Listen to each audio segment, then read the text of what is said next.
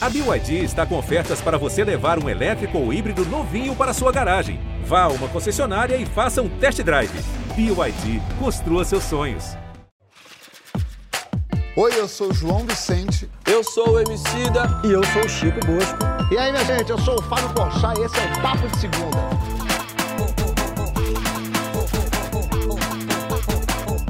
O rei do entretenimento, o nosso imitador geral da República, Marcelo Adnei, está entre nós. Seja bem-vindo, Adnelson! Obrigado, galera. Chuta com vocês, que maravilha. Tamo aí. Qualquer coisa a culpa é da internet, viu? Não tem nada a ver com isso, não. A internet tá meio bosta. Eu tô aqui gripadaço, Não, cuidando é- da filhinha sem babá. Mas é gripe mesmo? Tô pesando mais de 100 quilos. Tá brabo. Fala, é gripe mesmo? Você fez o teste pra saber se é gripe mesmo, pra gente não ficar preocupado? Fiz, claro que Tá bom. fiz. Não, eu não saio de casa pra nada, rapaz. E, e aí eu pego todas as doenças que a minha filha tem, eu acabo pegando. Se chama VSR, vírus sincicial respiratório, é um vírus infantil e que o papaizinho pega. Minha esposa não pega nada, tá perfeita, achando que eu tô dando migué. Brigou comigo, não tá aqui, porque ela achou que eu fiquei na cama o dia inteiro de sacanagem, porque eu não eu queria uma folga. Muito bem, muito bem. Adnei, eu tô Mas, feliz de olha, você é estar aqui prazer estar entre nós. Vocês. A calça do João Vicente está vomitada. Isso. Mas isso não é um problema, isso é uma coisa que se limpa. Ele está numa roupa meio Matheus Solano, uma coisa. E esse, olha a, a meia. Você entendeu? E a meia? Olha a meia. Entendeu? A, a meia compõe com a calça. Tudo tem umas. Tudo tem um, um, um porquê. Tudo tem um porquê. É, é isso. Sabe que o Matheus. Matheus Solano sabia que Me emocionou essa tempo- calça do João Vicente, hein? Sabe que o Matheus Solano Me por muito tempo emocionou, me antes da lembrou gente- Minas Gerais. Tentar de novo. Matheus Solano por muito tempo achavam que a gente era irmão. Eles não tem nada a ver É, vocês fisicamente. são alto, Só alto, comprido. alto e Tem perna moreno. fina e de comprido. É, é, isso aí. Você tá É, com uma calça que tá parece que a pesada. filha do Adnê desenhou. Quando Essa a- calça é lindíssima, vocês. Falou não, ninguém aqui. Ninguém, nenhum de vocês tem envergadura moral e estética pra julgar. tem, Nenhum não de tem. vocês. A tinta Ah, guache eu da vou pegar filha. um elemento aqui, eu vou pegar um elemento para polemizar. Peraí. Pole... Polemize, Adnelson. Comediante não sabe se vestir. É, tem, tem, olha, Não. muito fundo de razão. Ó, eu, eu comprei a, a jaqueta do Gil, do Vigor, da cachorrada. Você comprou? Olha aí. Cachorrada. Que Que é um interessante. artista maravilhoso, um rapaz chamado Iago, se eu não me engano, Yuri, sei lá, não lembro. Não bota não, que E você tá com febre, você vai começar a ficar mais suar. altura do mais altura do programa, né? Mas como é que o Gil do Vigor Agora sim, ó, coisa artista. Agora sim. Tá dando Mas tem que fazer o batimento aí? tchac tchac. É, tem que fazer o tchac tchac. Agora botou, agora botou, tem que. Tchac, tchac, tchac, tchac, tchac, tchac. Adoro. Brasil! Maravilhoso. Mas olha aqui, deixa eu começar Hoje o programa. promete? Que com amigo a gente vai falando, vai, vai, vai se divertindo. aqui. A gente, eu nem falei pra vocês o que, que vai acontecer. A gente vai debater aqui o poder da, e a função das imitações, das caricaturas humorísticas. Quando diminui, estereotipa, ou, ou, de repente uma, é, estereotipa uma pessoa, uma comunidade, ou de repente amplia a nossa percepção sobre alguém. Você gosta de ser imitado? Quando é homenagem, quando que é afronta? Corre lá na hashtag Papo de Segundo GNT. Adnelson, Adnelson, imitação pode ser ofensa? Pode, pode ser. A imitação tem uma coisa muito legal de desvendar alguém, né? Eu acho que quando o imitador ele manda bem, acerta uma imitação, ele consegue desnudar o imitado. Quer dizer, o imitado fica com suas é, com seus vícios revelados, vícios de linguagem, vícios corporais. Então é uma espécie de tradução, né? Você traduz aquela figura é, com, com manias, gestos e tal, que você vai caricaturando, aumentando o traço. Porém, você pode sim é, incomodar ou ofender alguém se você fizer uma, uh, uma imitação que não é baseada necessariamente nos trejeitos daquela pessoa, mas uma imitação baseada em preconceitos sobre ela. É um papo complicado pra caramba e que exige muita sensibilidade né, e bom senso. Mas eu acho que quem é imitador, quando a gente faz a imitação, a gente sabe quando a gente está sacaneando, tirando uma onda, desnudando alguém, e quando a gente está afrontando ou desrespeitando. Acho que fica claro para o imitador, entende? Mas a, a, a, caricatura, quando ela incomoda, é sinal de que deu certo, que funcionou, pegou no âmago, assim? Ah, eu acho que sim. Eu acho que sim. Eu acho que tem uma coisa sobre o governo Bolsonaro, por exemplo, que quando a SECOM, ah, que que você a tá Secretaria achando? de Comunicação, deu aquele ataque de pelanca contra a minha pessoa, porque ai, que era um absurdo eu ter feito um vídeo sobre o Mário Frias. Não tinha nada no vídeo. Né? Como eles ficaram muito chateados, chateadíssimos, eles sentiram aquilo. Porque o bolsonarismo tem uma coisa assim: tudo bem matar as pessoas, não tem problema matar. Afinal de contas, as pessoas merecem morrer na cabeça dessas pessoas, né? Só que se você chamar essa pessoa de, por exemplo, o Bolsonaro, se falar Bolsonaro é viado, isso vai machucar ele. Porque ele não se incomoda de ser assassino. Mas são pessoas que são extremamente preconceituosas. Então elas acham que tem coisas que as ofende muito. Então é engraçado isso, né? Um cara que hoje está em desespero aí, né? Mas é um cara que foi muito incomodado pelo humor. Você vê que o jornalismo, eles tiram sarro, sacaneiam os jornalistas, mas com os humoristas é mais complicado. Eles temem essa desconstrução, eles temem essa, essa porrada, sacou? É, e é importante pra caramba, cara. No Brasil que a gente está vivendo hoje, aí você fazer, eu acho que esse tipo de crítica através da imitação é muito legal porque tira da linguagem científica, tira do jornal, da revista, do textão e, e, e isso é feito numa linguagem super acessível, super popular. E eu acho que o bolsonarista ele se ofende com certas brincadeiras, ele não aceita. Chamar de assassino, que mal tem. Mas beijo gay é um problema. É, o Adnet está dedicadíssimo nas narrações da CPI da Covid. Quer dizer, não sei nem se é ele ou Galvão Bueno. Vamos ver um trechinho.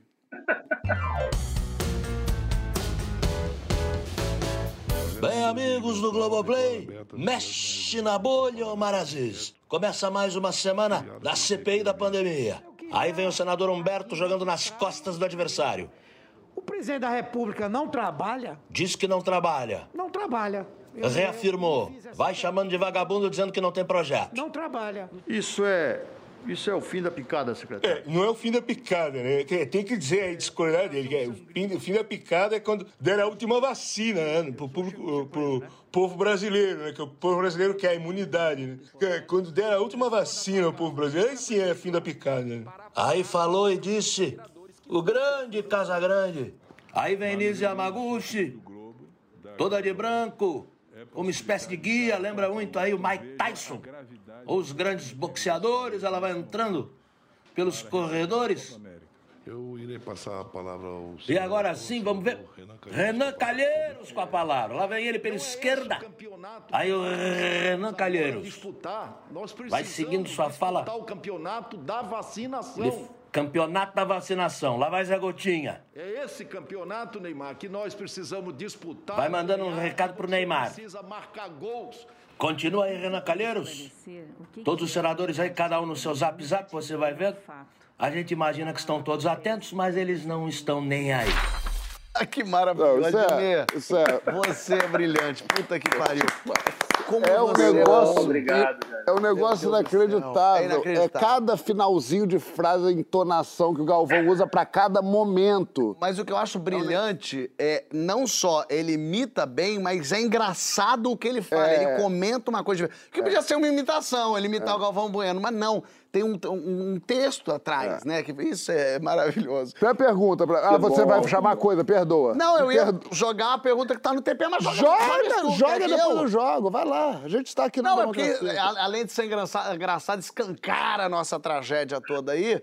E aí, essa semana a gente chegou a mais de 500 mil mortos pela Covid-19.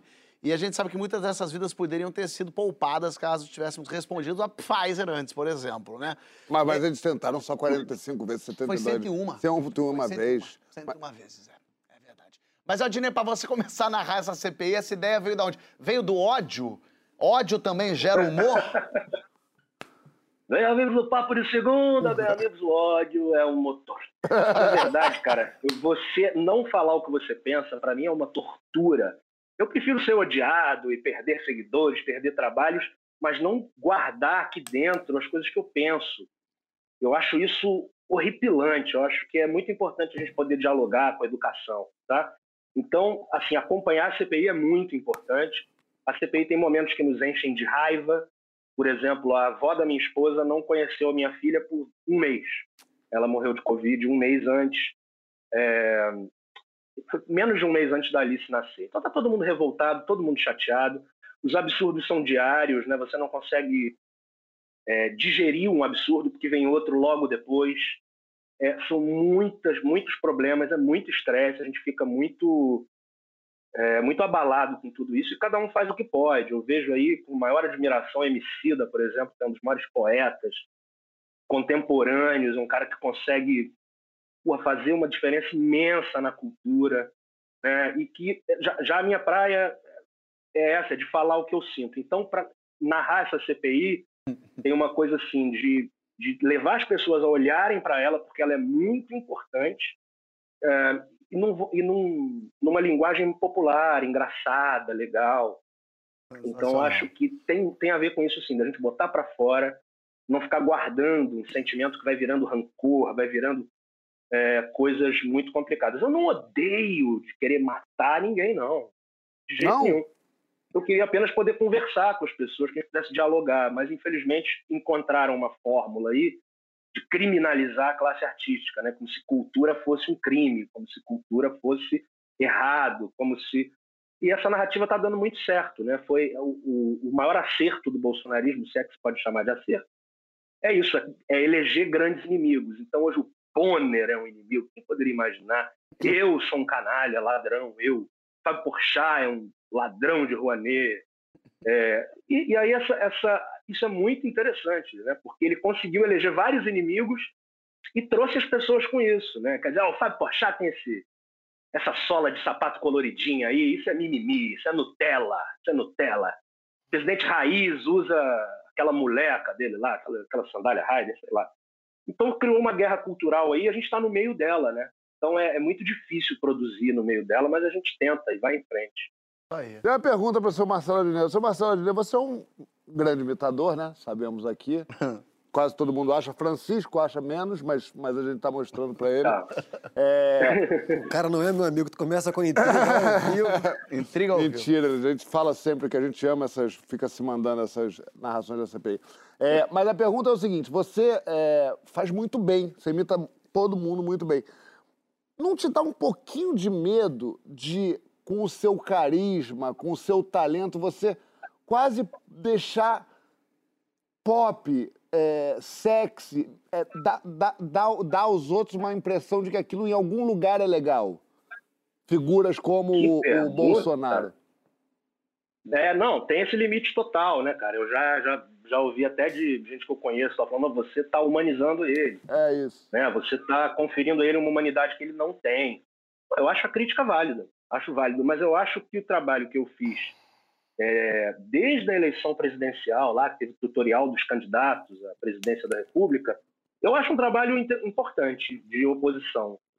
É, porque é um trabalho, como eu já falei aqui, ele desnuda o presidente, né? ele, ele, ele mostra para as pessoas o que, as intenções por trás das falas e etc. e tal, né?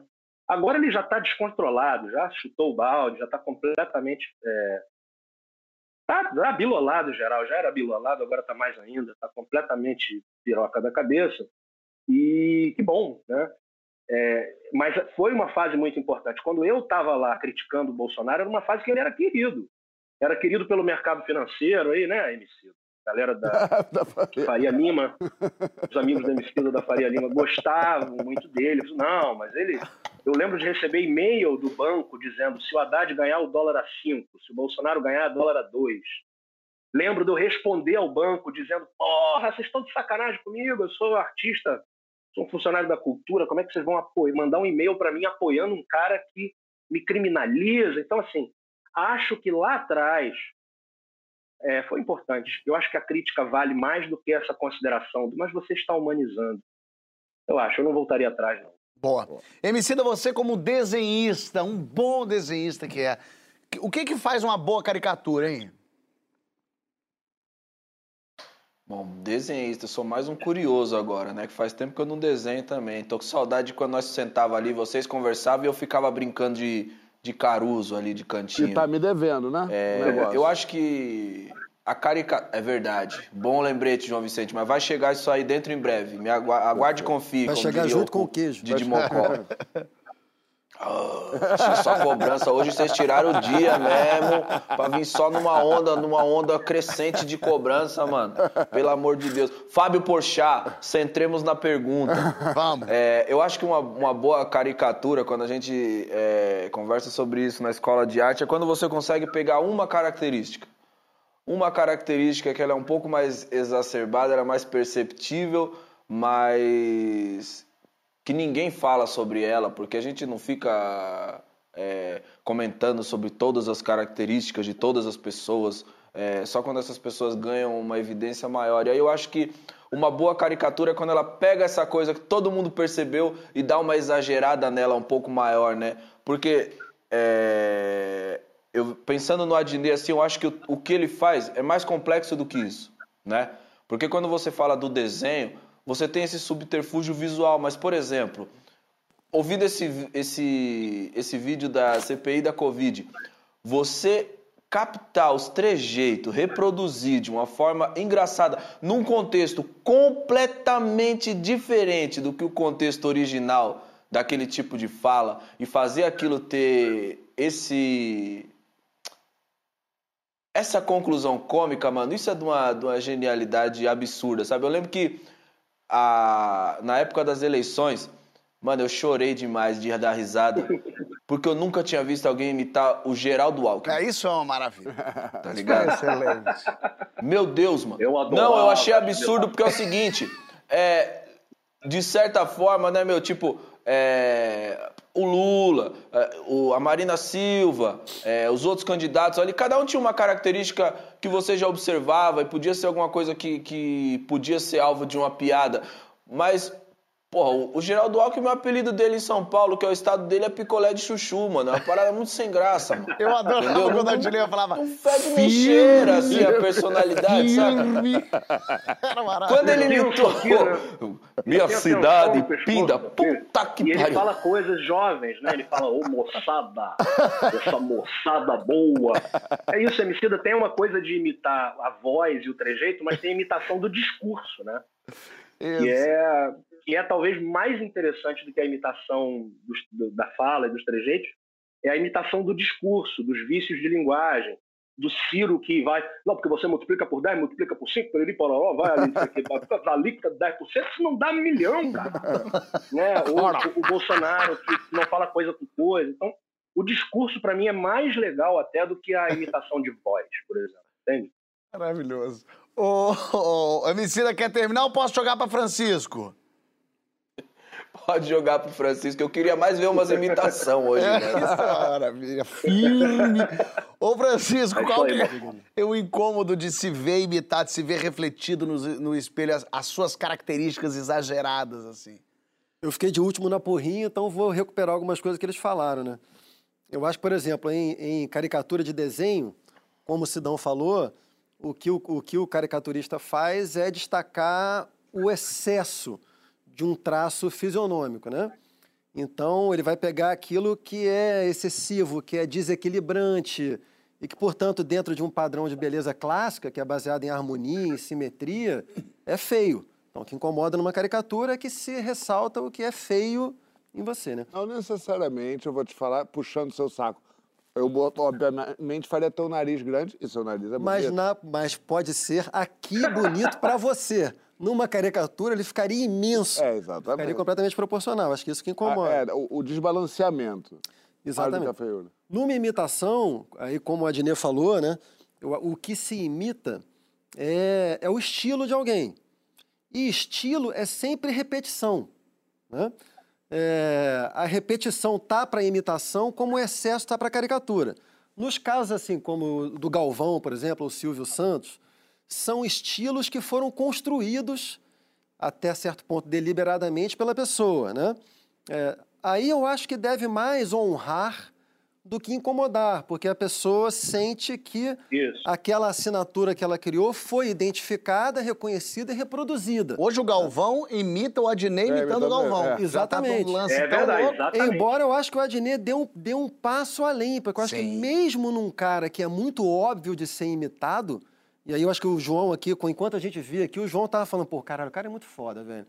Porque eu acho que o Adnet consegue pegar, mesmo numa coisa que é muito reconhecida, ele pega trejeitos que não são óbvios. Então, mesmo no que é óbvio, ele consegue pegar dimensões que não são reveladas. Agora, eu particularmente fico mais impressionado com as imitações que ele faz de pessoas eh, cujos trejeitos não são evidentes. Então, o Sidão falou do Alckmin, né? O Alckmin é o, é o Mário Reis da política, né, Sidão? Aquele antigo cantor que escandia as sílabas, né? Todo mundo precisa. Mas eu, eu gosto especialmente da imitação do Adnet pro Haddad. O Haddad é um cara low profile, ele é, um, ele é um cara discreto, ele é um cara que aparentemente assim não tem uma grande assinatura expressiva, né? Não.